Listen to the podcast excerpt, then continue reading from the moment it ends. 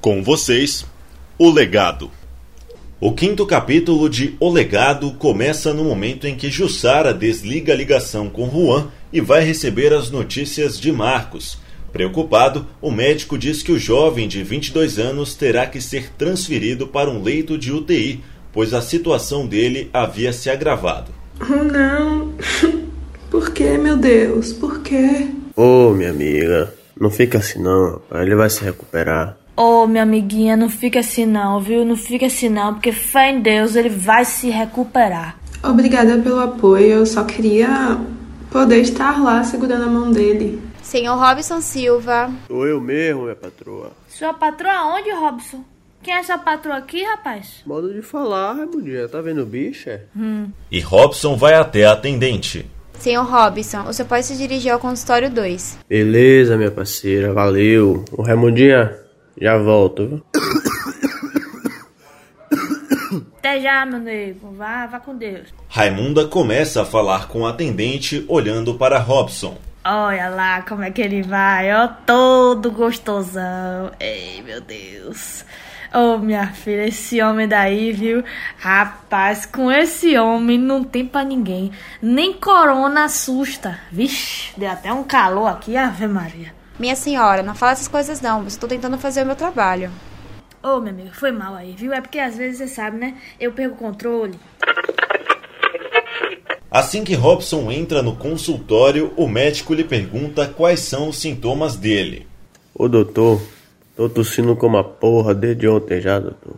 O corpo todo doendo, febre a noite toda, doutor. Agora pra cá, não consigo sentir cheiro de nada, de nada. Também tomei um papoco no focinho. Você acha que é o que, doutor? É corona esse negócio? Sim, companheiro. Mas antes, vou te examinar e você vai ter que fazer o teste. Ah, entendi. E esse teste aí é como, doutor? Vai meter o cotonete lá dentro, é? Isso mesmo. Agora, sente aqui nessa maca, companheiro. E o médico examina Robson. Meu companheiro, o que você tem é um quadro viral. Como estamos no meio de uma pandemia, provavelmente é Covid.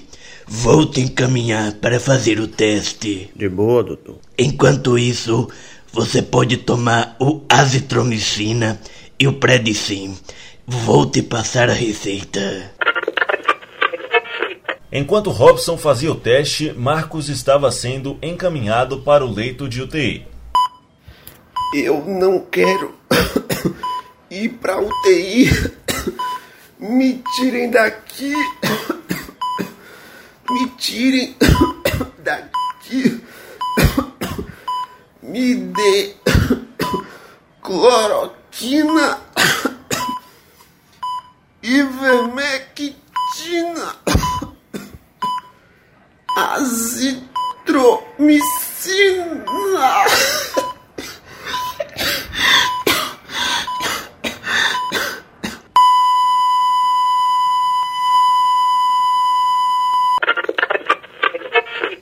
No meio de tudo isso, Raimunda acalmava Jussara na recepção do hospital. Se eu perder meu primo, eu fico sem ninguém, sabe? Eu não me sentiria confortável ficando na casa dos pais dele sem ele lá. Já pensou que coisa horrível? Mas espera aí, minha flor, aí você tá pensando só em você, né? Pense nele que tá lá, sofrendo, né? Ali, sofrendo, velho.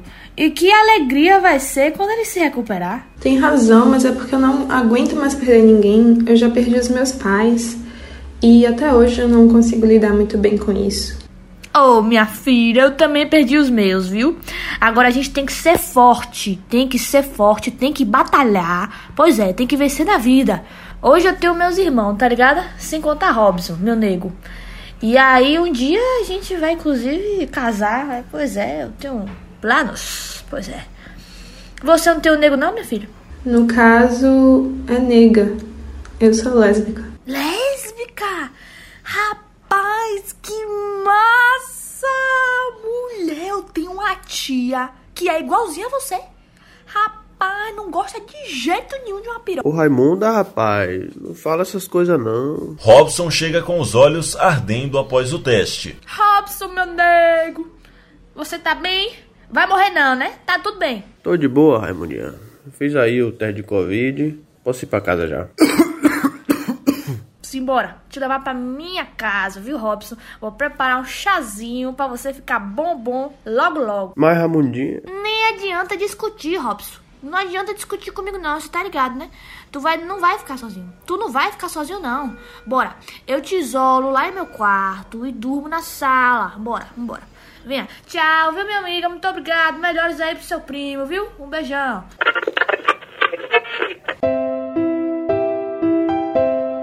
Seu Otávio e Giovanna estavam em casa após toda aquela confusão do capítulo anterior no hospital.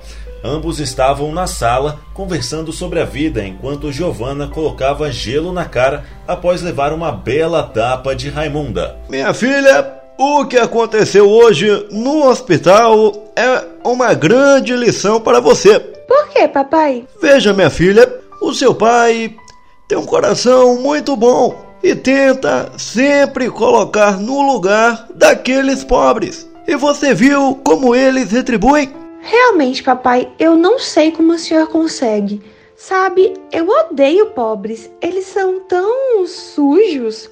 Eu vou ter que lavar esse rosto com que boa para tirar os germes daquela macaca. Filha, não podemos chamar os negros de macacos. Isso é racismo. Ai, papai, mas eles são tão parecidos, né? Com aqueles narizes enormes e. Por favor, minha filha, pare. Assim você me mata de rir. Ai, papai, eu vou te filmar rindo pra postar no Instagram. Tá muito engraçado. Aprenda uma coisa: nós só podemos ser racistas atrás das câmeras, nunca na frente delas.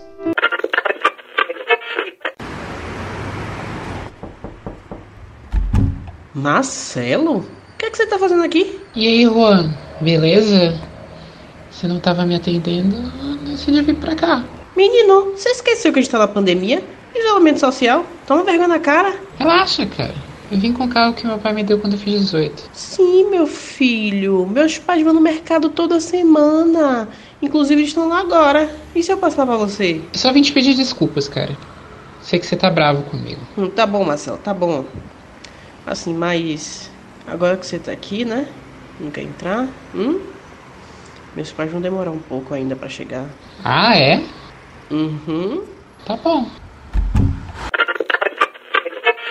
Roteiro e edição: Nuno Krause. Vozes: Beatriz Rosentina, Elias Malê, Gabriel Rios, Ian Menezes, Leonardo Souza, Levi Teles, Marcela Vilar, Marina Ortélio e Nuno Krause.